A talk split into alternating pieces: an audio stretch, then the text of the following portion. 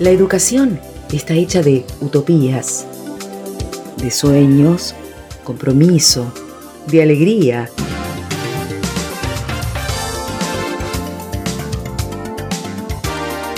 La educación es esperanza, riesgo, siembra y cosecha. Es canto comunitario, solidaridad, es dentro y fuera.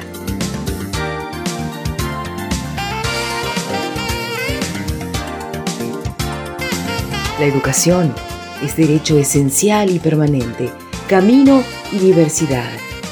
Es revolución.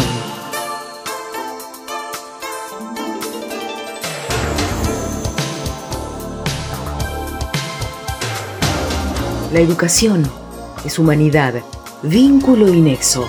Es conectarnos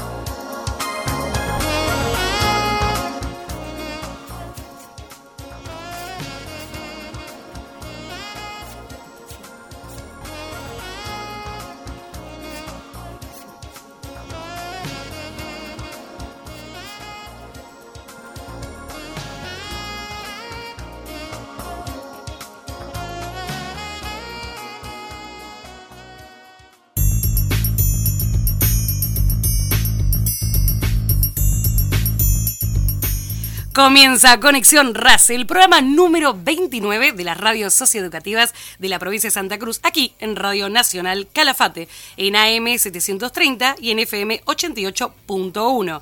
Mi nombre es María Laura Rosel y no estoy sola. Estoy con un gran compañero, Carlos Zurraco, que, nos, que los vamos a estar acompañando a todos ustedes hasta las 18 horas. Hola Carlos, ¿cómo estás?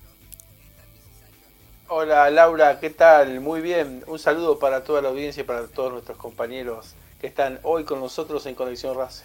Estamos iniciando el cuarto programa de esta segunda temporada de Conexión RACE y justamente es un programa que nació durante la pandemia y fue producido y emitido gracias a la conectividad y a distintas herramientas de comunicación que nos permite hoy compartir virtualmente el estudio así como junto a Carlos. Exactamente. Les recordamos que para escucharnos pueden descargar la aplicación FM Educativa 92.3 Santa Cruz, disponible para Android. También nos pueden escuchar en vivo a través de FM Marea en Puerto San Julián en la 103.5. Estamos en las distintas emisoras que integran la red provincial de radios socioeducativas y en la web de Radio Nacional Lago argentino. Recordamos que también el programa se emite en diferido a través de las distintas radios de la red que están ubicadas a lo largo y a lo ancho de nuestra provincia de Santa Cruz. En el transcurso del programa vamos a compartir los distintos medios en los que pueden escuchar y conocer nuestros contenidos. Podés escuchar en Red Race Podcast en Spotify con producciones del equipo de contenidos. Un equipo que produce el material de todo tipo, eh, con muy buena calidad de edición, que se puede apreciar los spots que emitimos en nuestro programa. Y aprovechamos para saludar e, de parte del equipo a los hermanos Pereira, Rufo y Ariel, que son los operadores del programa de Race. Así es, operadores, editores, coordinan todo lo que tiene que ver eh, con las grabaciones, muchos programas de la red se hacen grabados, así que saludamos a Ariel y a Roberto. También eh, saludamos a nuestro compañero Ariel Sánchez, el licenciado Ariel Sánchez, que es coordinador de la red provincial de radios socioeducativas. También dedicamos este programa a nuestro compañero Atilio Calbucura de FM Educativa y a Mariela Barrientos de FM Marea. La primera radio está en Río Gallegos y la segunda en Puerto San Julián. Exacto. Bueno, es importante siempre, ¿no, Carlos? Destacar la labor de los compañeros y compañeras, porque bueno, nosotros somos los que aparecemos, eh, pero atrás hay un gran equipo. Y a ustedes, queridos oyentes, los invitamos a suscribirse a nuestro canal de YouTube, Radio Socioeducativa Santa Cruz, que cuenta con más de 58 mil visitas. Y vos, del otro lado, ¿cómo podés comunicarte con nosotros? Bueno, podés enviar un WhatsApp al número 2966 74 44 41. 2966 74 44 41. Intercambio, políticas públicas, avances, encuentros, participación en Conexión RACE hasta las 18 horas.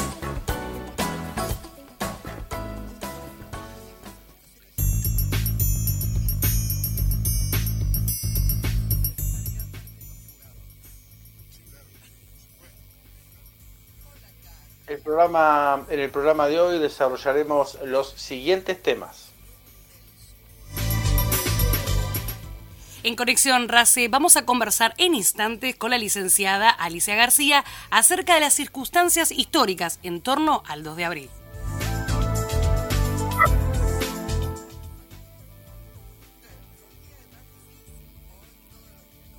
Compartiremos nuestra columna musical con historia junto a nuestra compañera Claudia Páez y la historia de María Reina.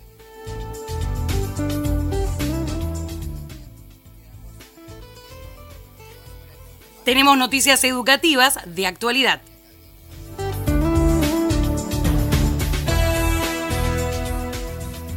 vamos a charlar con Claudia Díaz sobre la actualidad del proyecto sobre Malvinas de la Escuela Primaria 78 de Río Gallegos, el proyecto dedicado a José Honorio Ortega. El equipo de producción de la red RACE ha elaborado una serie de cortos auditivos referidos a nuestras Islas Malvinas. Hoy compartiremos uno de ellos. Destacamos que lo mismo se pueden escuchar en las distintas redes socioeducativas de Santa Cruz. RACE Red Provincial de Radios Socioeducativas de Santa Cruz. A 40 años de Malvinas, en homenaje a los héroes y caídos en defensa de nuestra soberanía.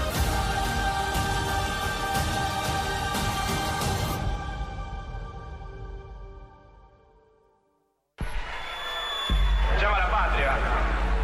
Creo que es un deber de todo argentino. Episodios de la Guerra de Malvinas. Las acciones que marcaron el curso del conflicto del Atlántico Sur en las voces de sus protagonistas. Los momentos decisivos vividos entre abril y junio de 1982 en la lucha por reinstaurar la soberanía argentina sobre el archipiélago austral.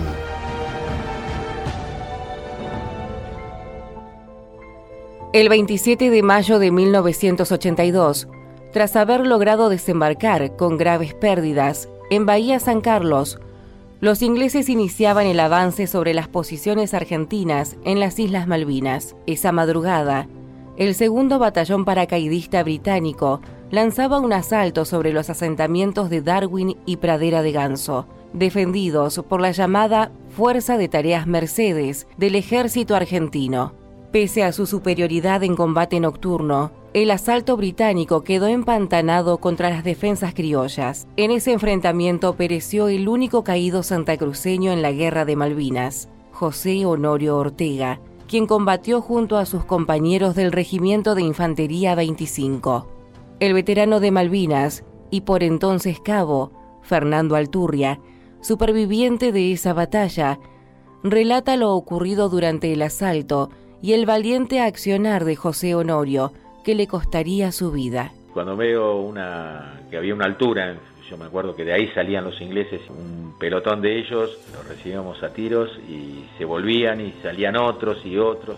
Y esa, esa altura yo la veía lejos, lejos, y lo teníamos menos de 200 metros. Eh, lo que tiene que nosotros, eh, así, siempre le digo a todos, a, los tiros, así mano a mano, no, no lo dejamos acercar. Eh, lo que nos mataba a nosotros era la artillería, ¿no? que tanto era la artillería de campaña, los cañones que estaban en tierra y los de los barcos que nos, hacían retroceder permanentemente por el gran volumen de bombas que tiraban, ¿no?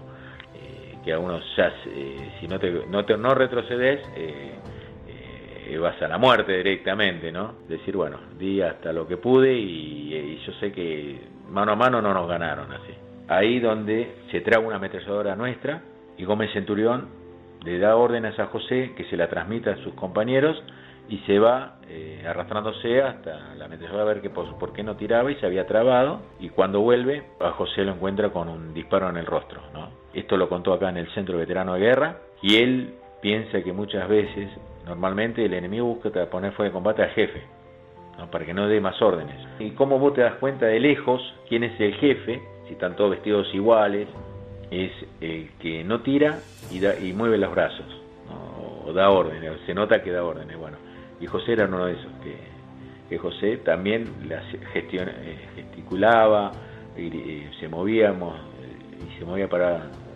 para todos los lados, transmitiendo órdenes. Y muchas veces eh, él dice que piensa que el disparo que fue para José era para él, ¿no? Porque pensaba que era el jefe.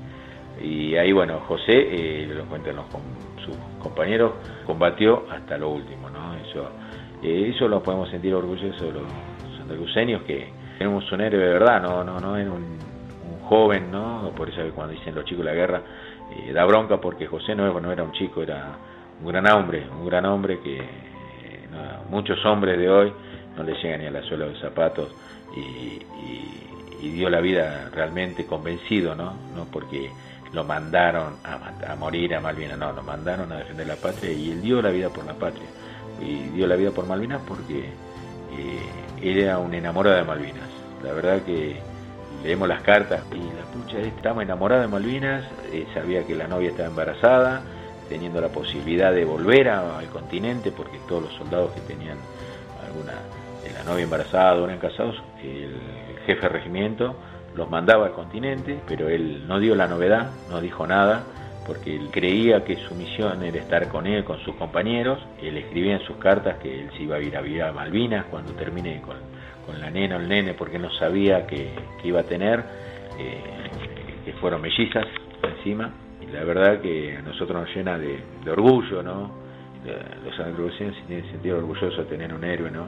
Creo que es el único, a veces, eh, eh, el único héroe eh, con todas las letras que tiene Santa Cruz. Tuvo muchos pioneros, tuvo mucho, mucha gente que hizo grande esta provincia, pero alguien que haya dado la vida por la patria no los tiene. El único que fue José Honorio Ortega, fue un joven, a pesar que era muy joven, seguir su, su ejemplo, ¿no? Que hoy en la juventud cuando dicen que no hay ejemplo, José un buen ejemplo a seguir, ¿no? El soldado clase 62, José Honorio Ortega, falleció valientemente dirigiendo en combate a sus compañeros, junto a otros 50 combatientes argentinos. Otros 150 resultaron heridos. Los ingleses planeaban tomar fácilmente Pradera de Ganso en pocas horas, pero en su lugar tardaron dos días y sufrieron más de 60 bajas, incluyendo a su comandante, Herbert Jones. Hoy en día, el santacruceño héroe de Malvinas, José Honorio Ortega, descansa junto al resto de los caídos argentinos en suelo malvinense, en el cementerio argentino en Darwin, a poca distancia de donde cayó combatiendo. Episodios de la Guerra de Malvinas. Los hitos que sellaron el curso de los combates en 1982 por recuperar para nuestro país la soberanía del territorio irredento, aún ocupado hoy ilegalmente por Gran Bretaña. Presentó RACE, Red de Radios Socioeducativas de Santa Cruz. Conexión RACE, los proyectos, el trabajo y las actividades del ámbito educativo.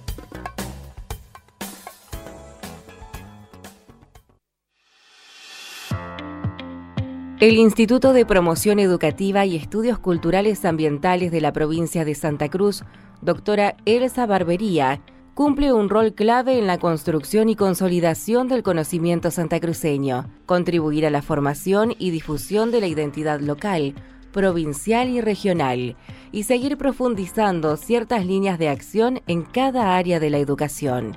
En el marco de los 40 años de la Guerra de Malvinas, ha elaborado una intensa agenda de trabajo con docentes y estudiantes, que incluyen talleres, seminarios y producción de material sobre la temática que se desarrollarán durante todo el mes de abril.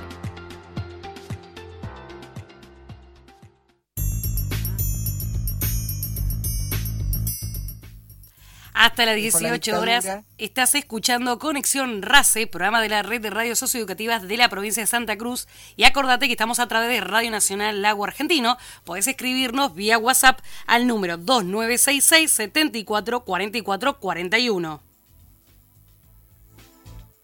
Dedicado al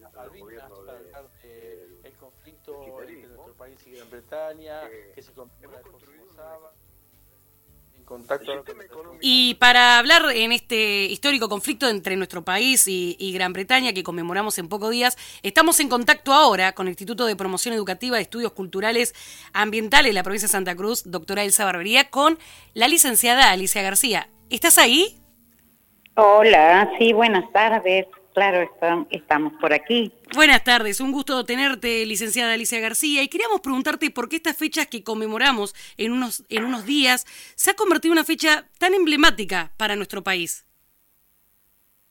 Bueno, este, es nada menos que la herida de una guerra, eh, pero además Malvinas es importante eh, para la soberanía de nuestra patria desde hace mucho, mucho tiempo.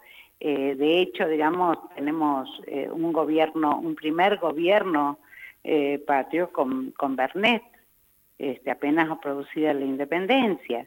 Así que bueno, pero más allá de esas cuestiones históricas, la verdad es que los 40 años de Malvinas nos convocan a, a todos los ciudadanos a reflexionar y acompañar a todos aquellos que en esa circunstancia histórica defendieron con el cuerpo un territorio patrio. Hola. Hola. Sí, sabemos que siempre en una guerra hay factores históricos eh, y factores de coyuntura, como muy bien estabas explicando. Más inmediato en el caso de Malvinas, ¿cómo se llega a esta guerra? Bueno, eh, en realidad, mira, la situación eh, geográfica de Malvinas y su posición en el extremo austral del continente americano la hizo objeto de em, disputas desde muy temprano en la etapa colonial, cuando las eh, disputas coloniales europeas se traducían en escenarios muy lejanos o aparentemente, o por lo menos muy distantes como es el caso de Malvinas.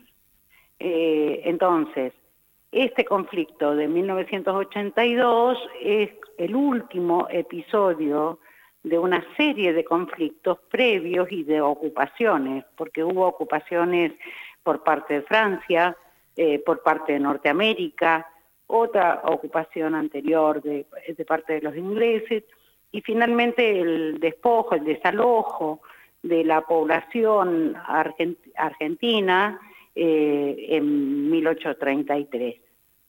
Eh, y desde ahí eh, se reclamó rápidamente, hubo acciones diplomáticas a lo largo de más de un siglo, hasta que, bueno, en 1982 se produce esta operación de recuperación de las islas con las tropas este, enviadas por el gobierno este, de, de, Galtieri, por el gobierno de facto. No sé si respondía a tu pregunta, pero en realidad una de las cuestiones que siempre ha estado en juego eh, son eh, las riquezas y, este, por las cuales eh, hacía que, por ejemplo, los, los buques balleneros se, quisieran, o sea, ¿por qué las potencias europeas pretendían hacer pie o, tomar posesión de esas islas eh, hace tanto tiempo? Era porque usaban eh, para distintos aspectos de su vida cotidiana eh, la grasa obtenida de, lobos y ballenas. Entonces, con esa grasa se fabricaban, por ejemplo, las antorchas que iluminaban eh, los lugares de grandes capitales europeas como pueden ser Londres o París. Entonces la disputa siempre fue por los recursos. Claro. Seguimos charlando con la directora del Instituto Doctora Elsa Barbería, con la licenciada Alicia García. Y bueno, muy bien, usted nos hizo un reconto justamente los recursos, de cómo llegamos, de que también es importante siempre destacar que estábamos en un gobierno de facto. Y principalmente la traigo aquí a la provincia. ¿Cómo se vivió en nuestra provincia de Santa Cruz la guerra de Malvinas?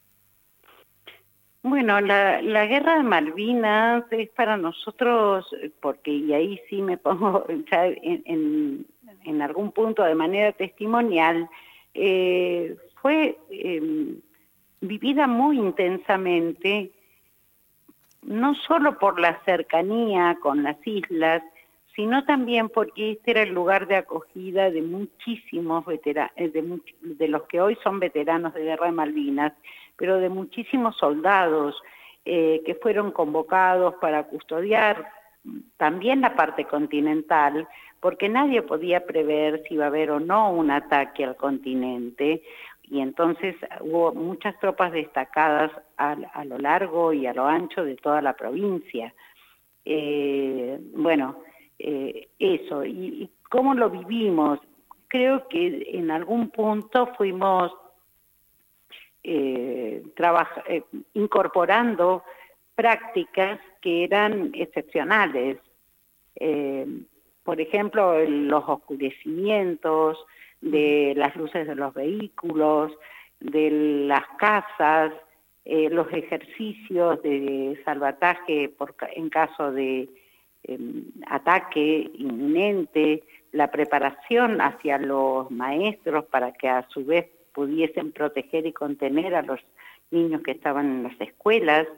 Eh, bueno, eh, todas esas cuestiones no se afectaron recursos civiles eh, que estuvieron a disposición de las Fuerzas Armadas este, porque estábamos en una situación de guerra y bueno, la, posibilidad de un ataque no era algo lejano.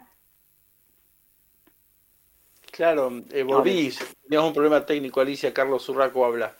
Eh, ¿Cómo es el trabajo en este contexto de esta situación que ha atravesado fuerte a sangre y fuego la historia del país, la historia de la provincia?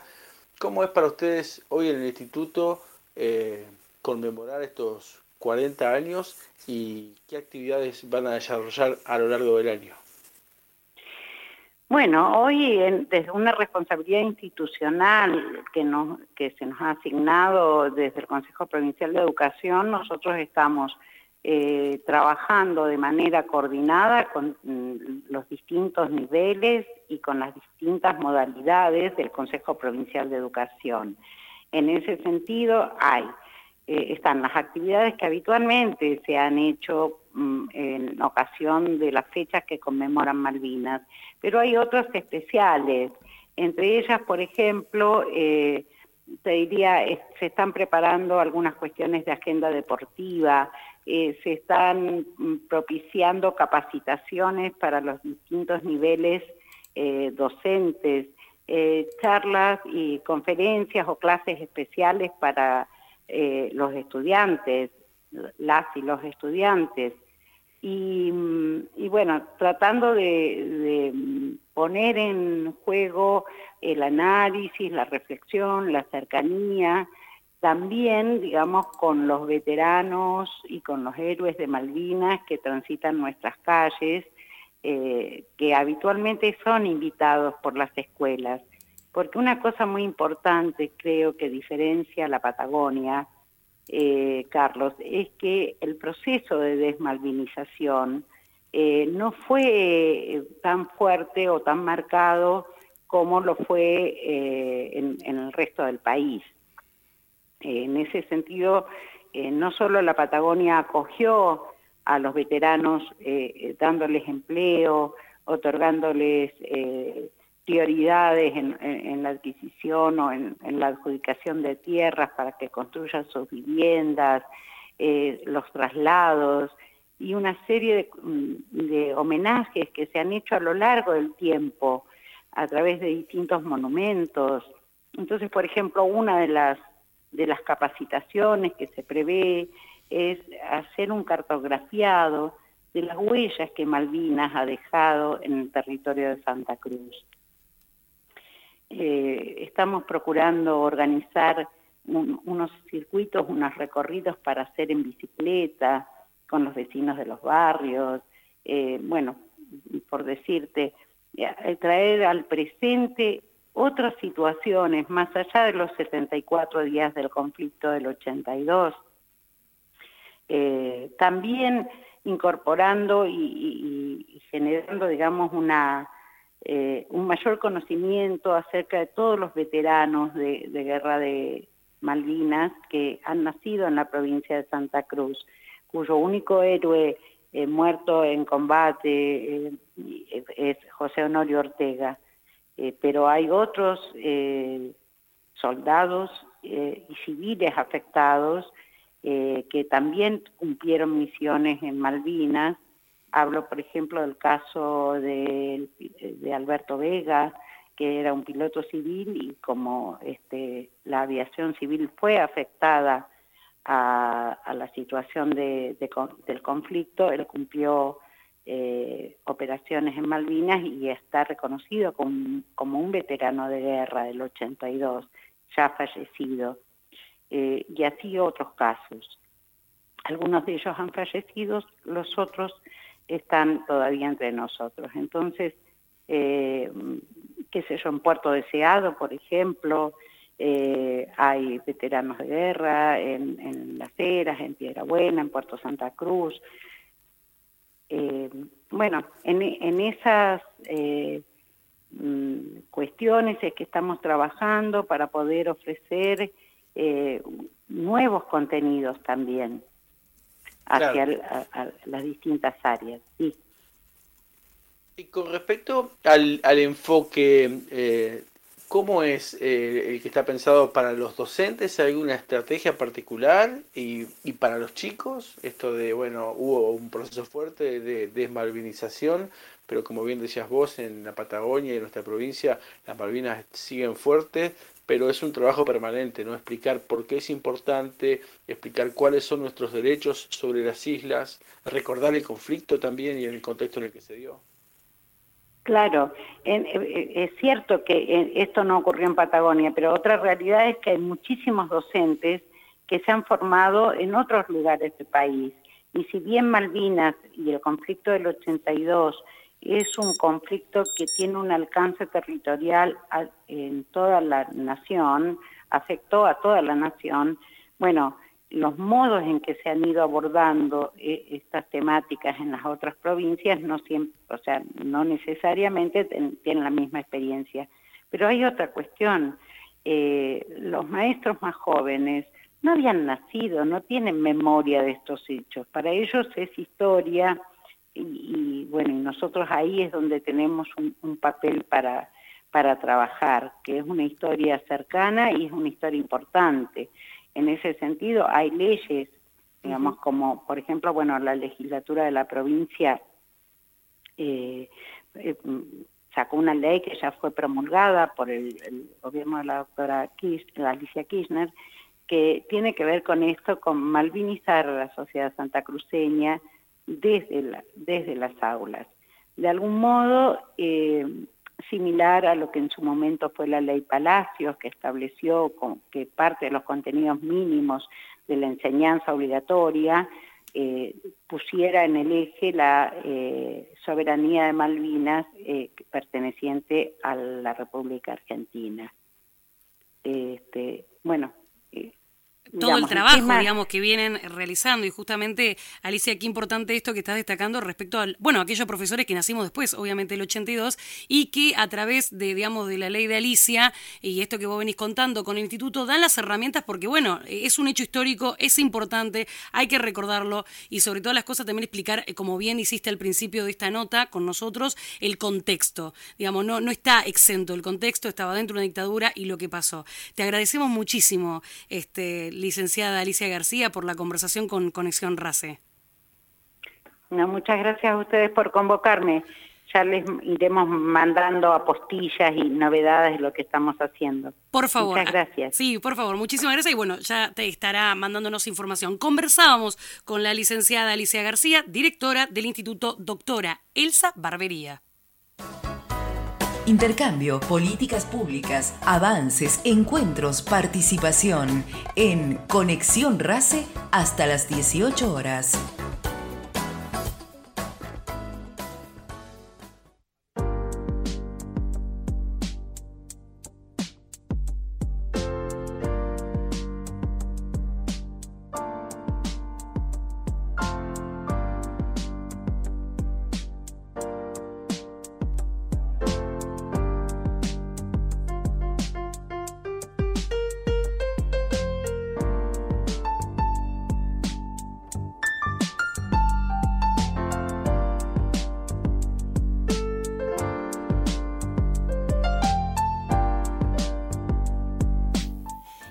Recordamos que podés escuchar Red Race Postcat en Spotify con producciones del equipo de contenidos.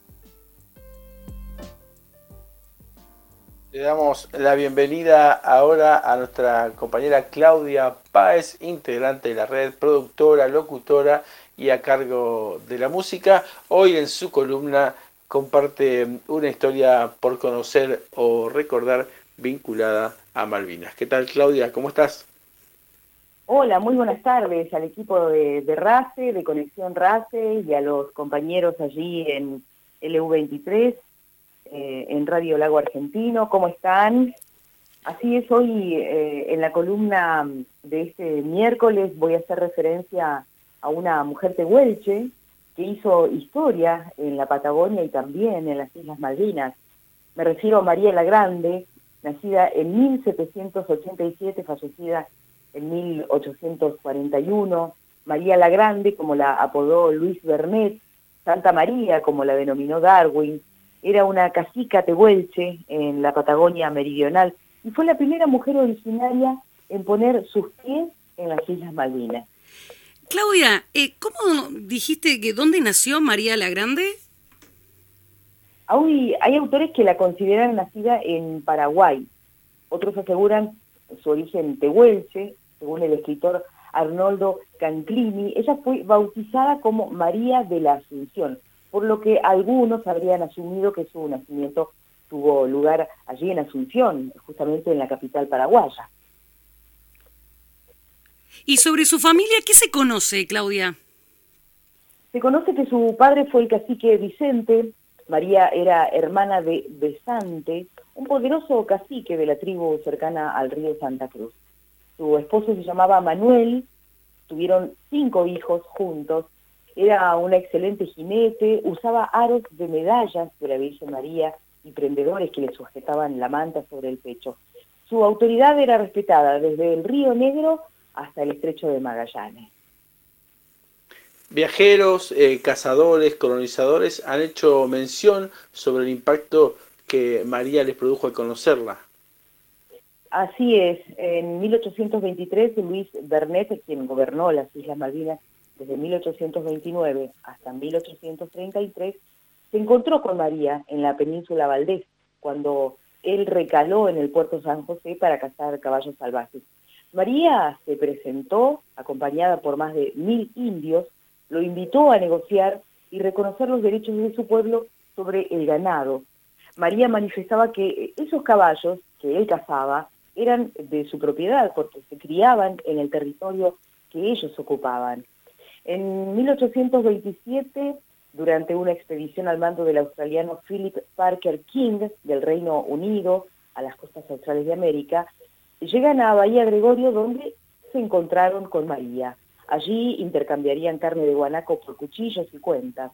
Y entre la tripulación de esa expedición viajaba Robert Fitzroy, quien regresaría en otra expedición más tarde como capitán, en la que lo acompañaba Charles Darwin, y continuaron eh, con María con los intercambios comerciales.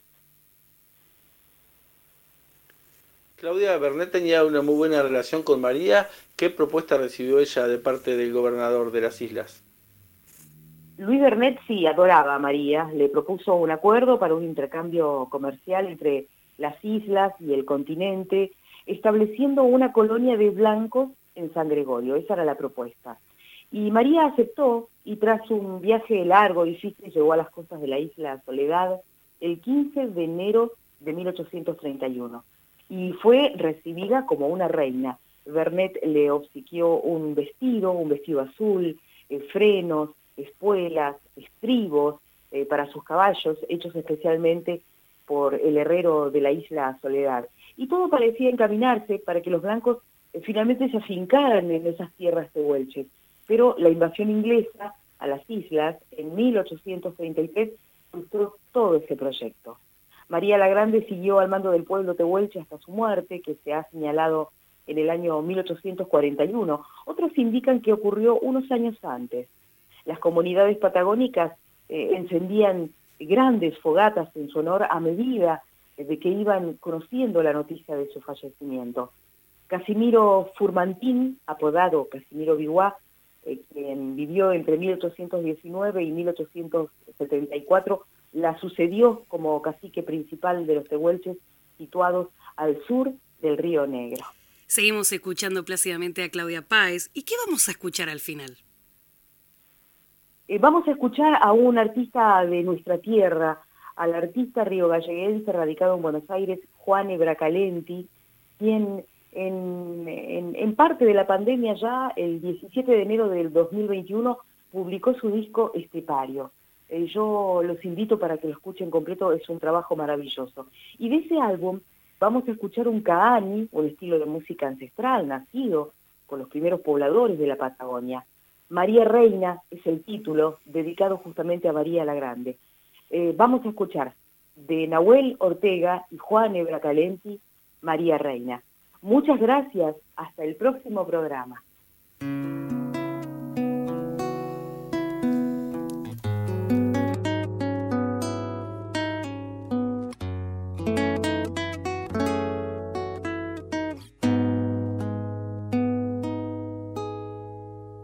Abran paso, ya llegó, la casica nos va a cuidar.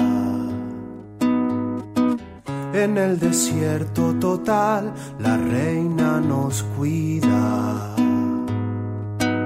Una copla de viento y silencio, un ferviente valor ancestral, desde el fondo del barro que nos guía con la ventisca llegó, los blancos no cazarán. El ganado cimarrón y sus huellas son nuestras. Esta tierra, estos pastos austeros, cada paso que da el animal, un caña en el centro del eco el corral de los cielos todo respeta. María Reina, mil hogueras encienden su paz, la enseñanza de los que la habitan se queda en el campo para que no la puedan robar. Necesaria razón de habitar la paz. oh, oh.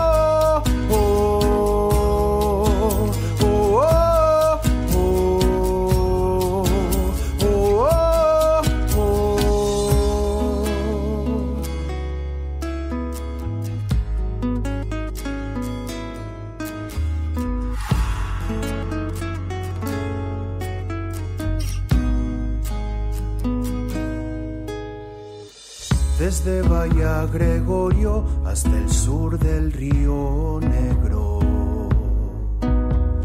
Se extiende un manto de unión de invisibles fronteras.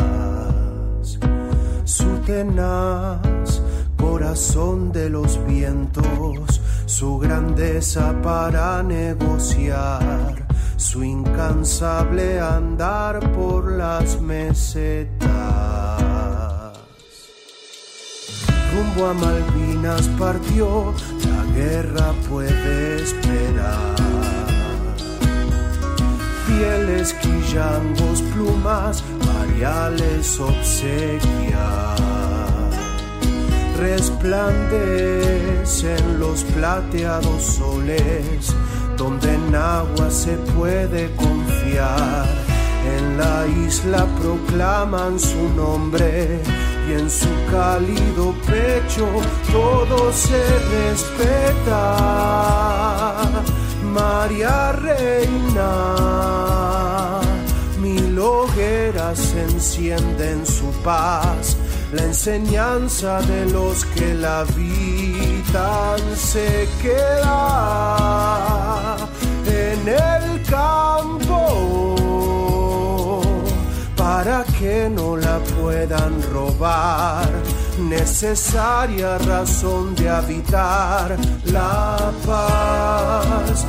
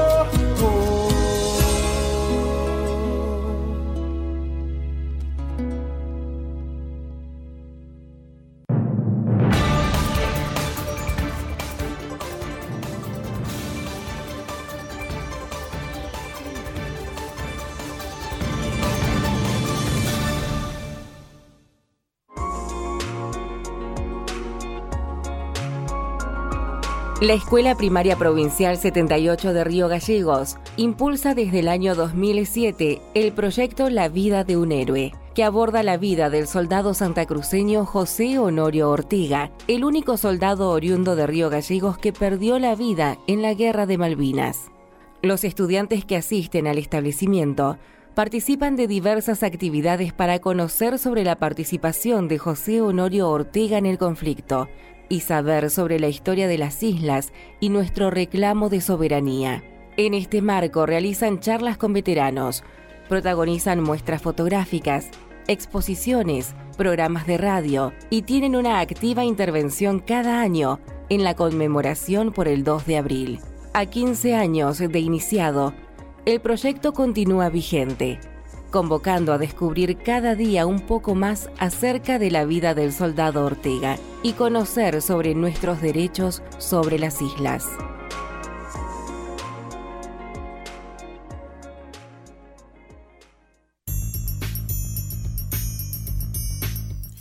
Ya estamos en contacto con la docente Claudia Díaz para poder conversar sobre el proyecto de la Escuela Primaria número 78 de Río Gallegos, La vida de un héroe, orientado a la figura de José Honorio Ortega. Buenas tardes, Claudia. María Laura Rosel y Carlos Urraco te saludan. Hola, buenas tardes. ¿Qué tal? ¿Cómo están? ¿Qué tal? Muy bien, contentos de escucharte. Sos parte del equipo de las RAS. Estuvimos un año antes de la pandemia, un año muy fuerte de trabajo con ustedes, acompañando el proyecto que generó productos radiales de muy eh, buena calidad. Y este abril te volvemos a convocar eh, para que nos cuentes y nos recuerdes cómo es eh, la historia del proyecto brevemente, cómo surgió y quiénes participan. Bueno, sí, agradecidísimos, por supuesto, para comentarte del material elaborado con ustedes lo seguimos difundiendo, fue una experiencia increíble para nuestros alumnos eh, en este año antes de la pandemia, así que agradecidísimos por todo el trabajo que pudimos hacer en conjunto. Bueno, te cuento. Este, el proyecto nació, como ustedes bien dijeron, hace unos 15 años. Nació como un proyecto muy pequeño, tenía un objetivo muy chiquitito. Eh, la escuela no tenía nombre, solo número y dos docentes que estaban en ese momento, que son docentes, digamos, inaugurales de la institución, decidieron salir a recorrer las, zonas aledañas a la institución y se encontraron con el monumento de José Norio Ortega. A partir de ahí, este, y con la imposición del nombre, que fue en colaboración con los padres del soldado José Norio Ortega, comienza un proyecto muy chiquitito que era eh, saber por qué nuestra escuela se llamaba de esa manera, ¿no? Conocer, hacerle conocer a nuestros alumnos de la institución por qué la institución se llamaba así, ¿sí? Entonces, este, ¿cómo es esto? Cuando comienza este trabajo muy pequeño, como cualquier proyecto institucional, a medida que fueron pasando los años, los objetivos se fueron volviendo un poco más grandes, eh, un poco más este, firmes. Logramos irnos en el año 2015 a Islas Malvinas, con un grupo de nueve alumnos, logramos encontrarnos con eh, parte de la vida de José Honorio Ortega en su paso eh, por el conflicto bélico, eh, logramos encontrar los lugares en donde él había estado, las posiciones que había ocupado. Bueno, fue un viaje inolvidable del cual este, obtuvimos muchísimo material, más allá del material que ya se recolecta todos los años, material cedido por la familia de José Noel Ortega, material cedido por el Centro de Veteranos de Guerra y todas aquellas investigaciones que hacen año a año los alumnos de cuarto, quinto, sexto y séptimo grado.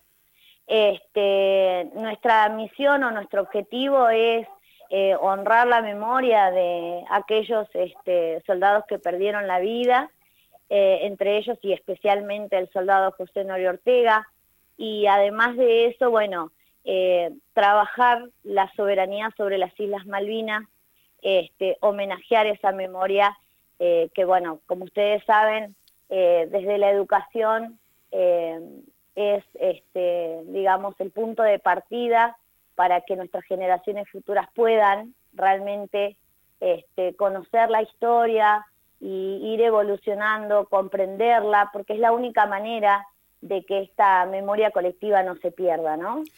Justamente, como muy bien decía Claudia Díaz, es, la, educación es para recomponer esa historia, ¿no? Y es lo importante, porque ustedes hicieron todo un recorrido, empezó como, bueno, ¿cómo, ¿por qué se llama como se llama la escuela?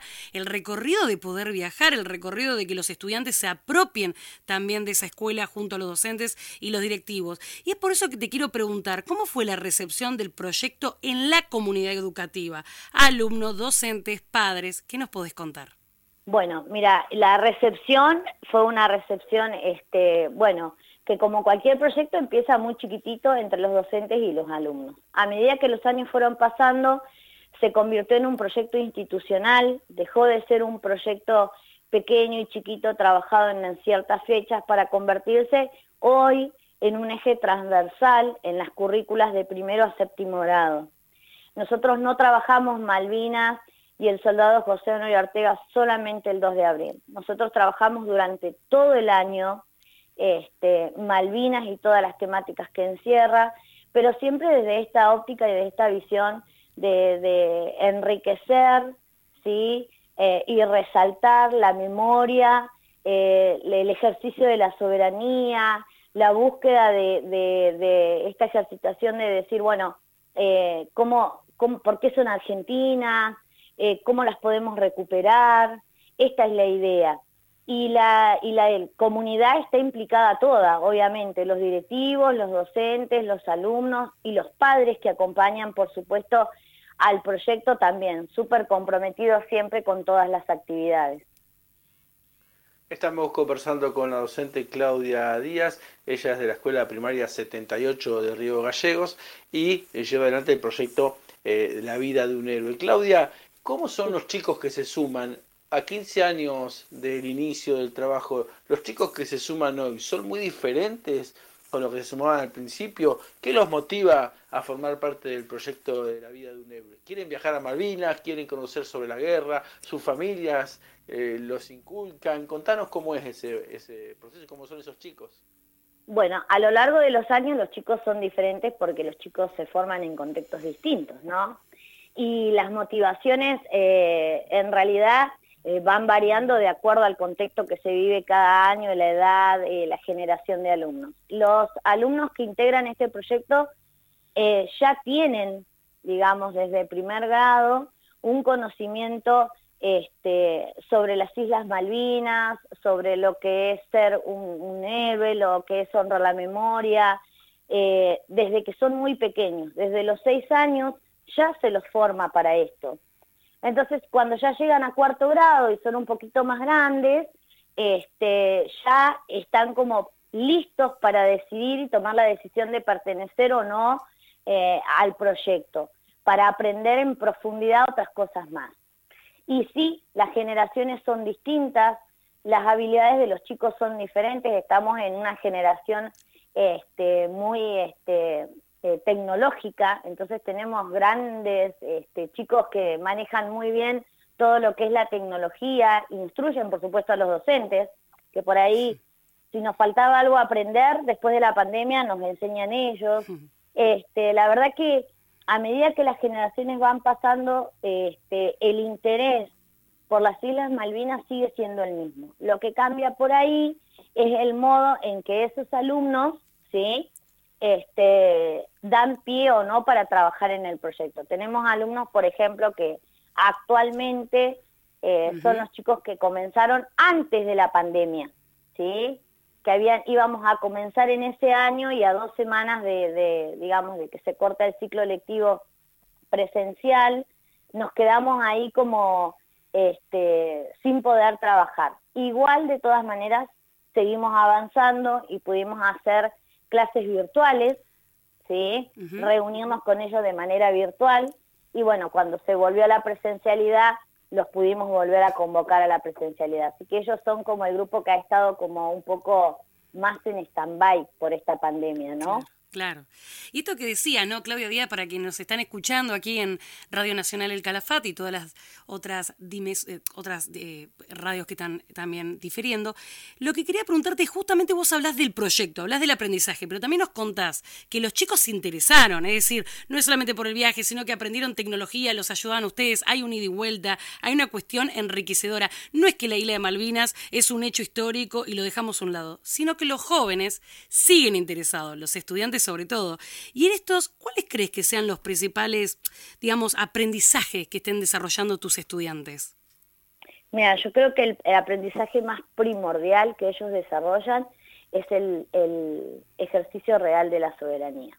Ellos saben que para ejercer soberanía, porque soberanía es como una palabra muy abstracta para los chicos, y sobre todo en primaria ellos a través del proyecto aprenden lo, que realmente es ejercer soberanía y que hay muchas formas de ejercer la soberanía. Ese es como el primer punto.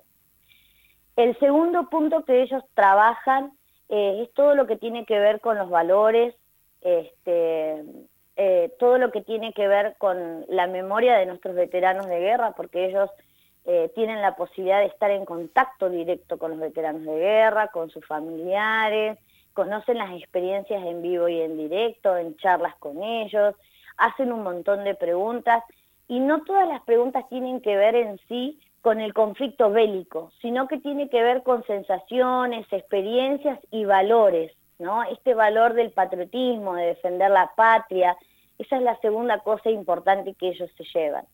Más allá de la experiencia eh, que es enriquecedora cuando puedes estar frente a quien realmente estuvo en esa situación y te puede contar desde su propia eh, experiencia lo que ocurrió en la guerra. Estas miradas diversas y distintas que hay de cada uno de los veteranos de guerra que estuvieron.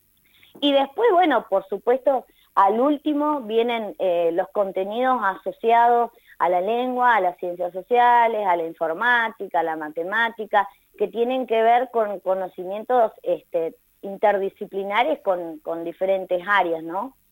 Eso en general es lo que ellos se llevan del proyecto. Y yo, por ejemplo, tengo la experiencia, este año también ocurre que nuestros egresados, digamos, nuestros alumnos que ya han egresado de la escuela, que están en cuarto, quinto año de secundaria o ya finalizaron la secundaria, continúan trabajando con nosotros. Ellos se preparan, van, colaboran, le cuentan a los chicos nuevos su experiencia, su paso por el proyecto. Ahora nos van a acompañar eh, en estas actividades con el Centro de Veteranos de Guerra. Ellos están siempre disponibles. Son como pequeños reproductores este, de esta memoria colectiva. Y donde están, están hablando de Malvinas. Para ellos no es simplemente un 2 de abril. Para ellos Malvinas es todo el año. ¿Qué actividades tienen previstas para estos días? Y mira, nosotros ahora eh, ya comenzamos, eh, ya desde la semana pasada, con los preparativos para acompañar al Centro de Veteranos de Guerra, en la carpa que ya este, se montó hoy, y a partir de hoy y mañana y pasado se va a encontrar en el Monumento de Malvinas, acá en Río Gallegos.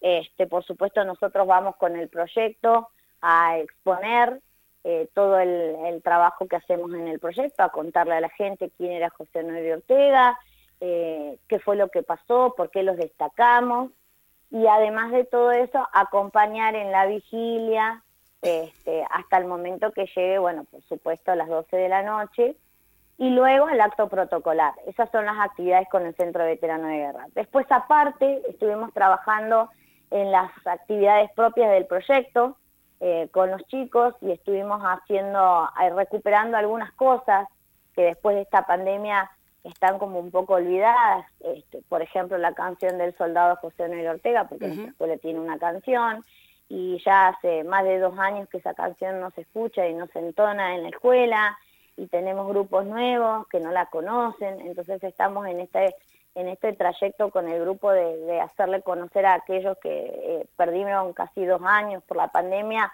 estas cosas simples y sencillas que nosotros teníamos arraigadas en la institución y que se han perdido este, por esta pandemia. Entonces los chicos fueron al monumento de José Honorio Ortega, los chicos de cuarto grado, sí. Eh, cantaron la canción en el monumento, después lo hicieron en la escuela, fue todo un ensayo, porque bueno, al estar en cuarto grado son pequeños todavía, estuvieron dos años afuera, o sea, de la institución, era como volver a empezar de nuevo. Después estamos en algunos eh, proyectos paralelos eh, con el Consejo Provincial de Educación, para hacer algunos otros trabajos eh, de manera digital, así que estamos a, full. Están con todo, y eso es lo lindo, Claudia, y te agradecemos muchísimo. Vamos a estar pendientes de las redes sociales para todo lo que tiene que ver, obviamente, con lo que está haciendo la Escuela Primaria número 78 de Río Gallegos, La Vida de un Héroe. Muchísimas gracias, Claudia. No, por favor, muchas gracias a ustedes por acompañarnos y bueno, eh, nos encontramos. Estábamos hablando con Claudia Díaz, docente de la Escuela número 78 de Río Gallegos. Conexión RACE, los proyectos, el trabajo y las actividades del ámbito educativo. Llegamos al final, Carlos, ya nos estamos yendo. Queremos agradecer obviamente a Mario Borna, Nicolás Salazar de la operación. ¿Cómo estamos? ¿Ya está? Sí, les recordamos que pueden encontrar los contenidos de la Red Provincial de Radios Socioeducativas en nuestro canal de YouTube y ahora también en Spotify. Los esperamos el próximo miércoles para el programa número 30 de Conexión RAS. El próximo miércoles de 17 a 18 horas.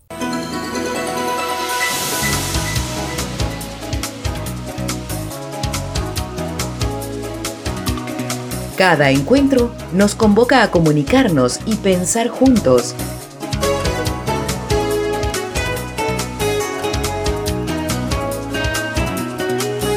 Cada encuentro nos invita a volver a conectarnos para seguir dialogando sobre el desafío y la aventura de educar.